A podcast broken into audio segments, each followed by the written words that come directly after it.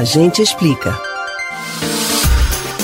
A expectativa para saber quem tem prioridade na hora de se vacinar contra o novo coronavírus era algo discutido desde antes da chegada das vacinas aqui no Brasil. Quando o governo federal e estaduais começaram a formular o plano de vacinação, uma questão relacionada a isso ficou ainda mais evidente.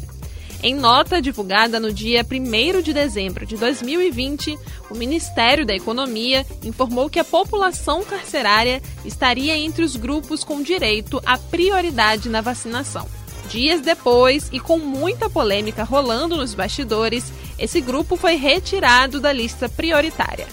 Mas após críticas, os detentos retornaram ao grupo na versão final do plano.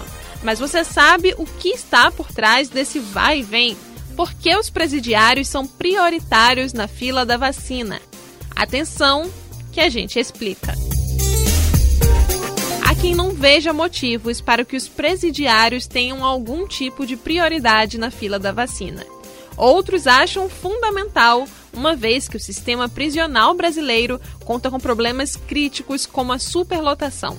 O ponto é que o Ministério aprovou. Mas por que os presidiários são prioritários? A primeira coisa a ser esclarecida é que eles não são exatamente os primeiros a receberem a vacina.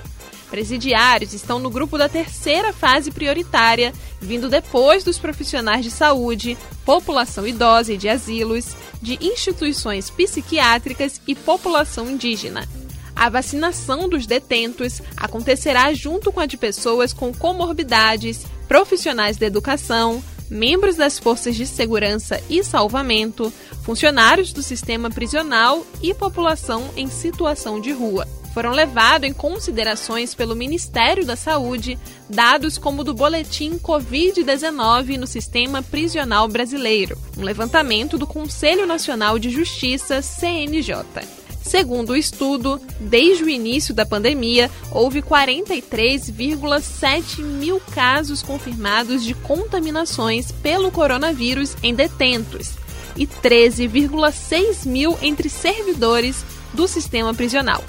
Como uma maneira de proteger os presos e quem trabalha nesse ambiente, profissionais da área da saúde entendem que esse grupo precisa ter algum tipo de prioridade já que a realidade da maioria dos presídios favorece a ocorrência de surtos de doenças transmissíveis.